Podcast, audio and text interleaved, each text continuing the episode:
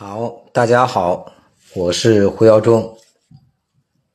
首先呢，要问候一下大家。我刚才看到啊，在留言区有些学员已经是辟谷第六天了，又来参加这个学习。所以，越是愿意学习的，就会继续学习；愿意越是不愿意学习的，好像怎么他都不会出现在这个地方，表示欢迎。同时，我相信今天啊是吃喝睡快乐瘦身法的第一天，应该有很多瘦身营的学员也来到了这个课程里边。今天其实我看到群里大家的留言，有人说吃肉我不习惯，有人说让我断掉那个面包我不习惯。你知道你现在肥胖的问题，就是由于你过去的习惯导致的。所以接下来训练营的二十一天，目的就是改变和重塑你的习惯。所有的习惯都是从不习惯开始的，这是开场跟你们要说的话。再次感谢所有人的光临。那接下来我们正式进入辟谷这个主题。好，今天的分享主题呢，叫揭开迷雾说辟谷。其实，除了圈里人，这些练过的人，大部分人啊都搞不清楚辟谷的定义究竟是什么。知道一些似是而非的理论，在外面就夸夸其谈。所以，今天我想花一个小时左右的时间，把辟谷这件事从头到尾讲明白。那么，辟谷究竟是什么呢？我先不说它的定义，我从四个方向来看了一下。第一个，它是众多明星追捧的养生方法。大家知道哪些明星辟谷呢？王菲、李亚鹏，那是很久的事情了。去年呢，演员徐峥通过辟谷的方法瘦了将近三十斤。我还记得有一年的贺岁片。成龙在演节目的时候，应该叫《功夫瑜伽》吧？里边有个另外一个女主角问他，说：“你过来吃饭呀？”他说：“我在辟谷，我不吃饭。”好，那里边也提到了。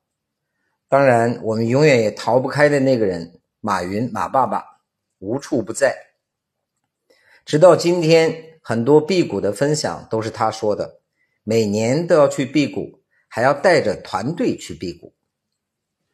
各位还知道一个人叫李连杰？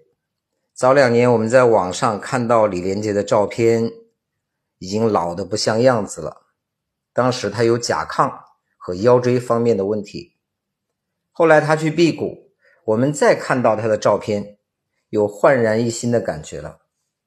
后来他把这个方法推给了香港电影圈非常厉害的一个人，叫向华强。向华强和他的爱人组织了四十个演艺圈明星，做了一个长期的辟谷班。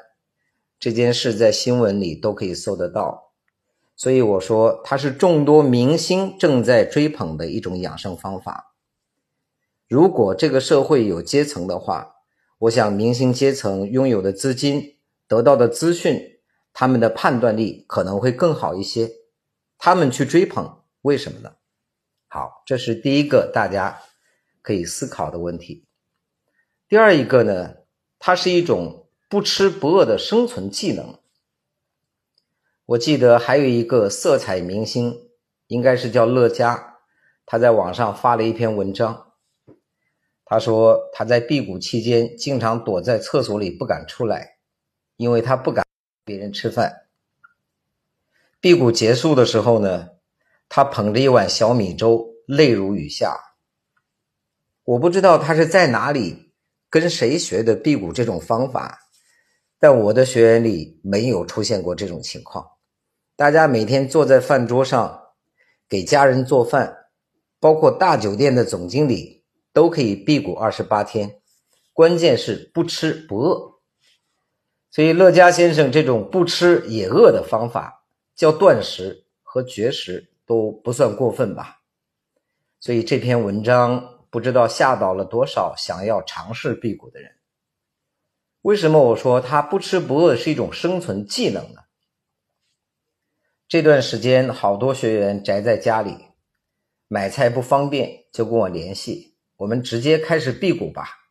我说那挺好。各位想过没有？假如你去参加野外的求生训练，如果粮食断绝了，在别人没有办法的时候，你可以辟谷的。假如碰到了灾荒或者一些特殊的情况，比如早些年在东北有一个隧道塌方，火车困在里边，困了困了两天。那两天的时间，在火车上，有人把皮鞋吃了，有人把皮带吃了。我相信那个东西一定不会很好吃。但如果你有辟谷的技能的话，直接进入这种不吃不饿的状态。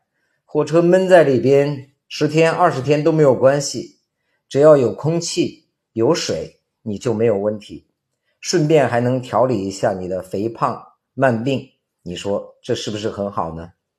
所以他不要等到你要用的时候才发现我不会。